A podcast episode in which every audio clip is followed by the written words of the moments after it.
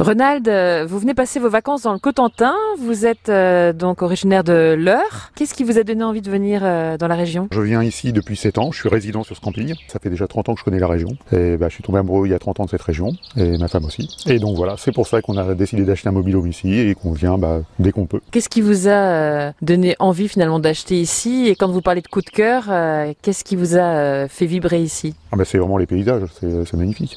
C'est, on s'en lasse pas. Quoi.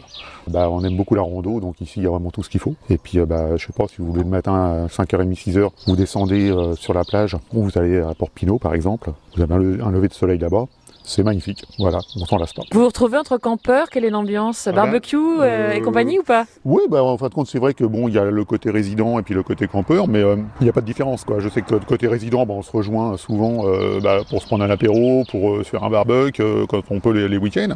Et puis bah, quand il y a les, campeurs qui sont là, ils sont bien accueillis aussi. Quoi. Il y a des petites soirées sympas et tout. les campeurs sont les bienvenus aussi. Hein. Il n'y a pas de, il a pas de différence entre résident et campeur. C'est un bon moyen de se ressourcer? Ouais, ça fait du bien. Quand on passe toute la semaine, moi je travaille sur Paris toute la semaine.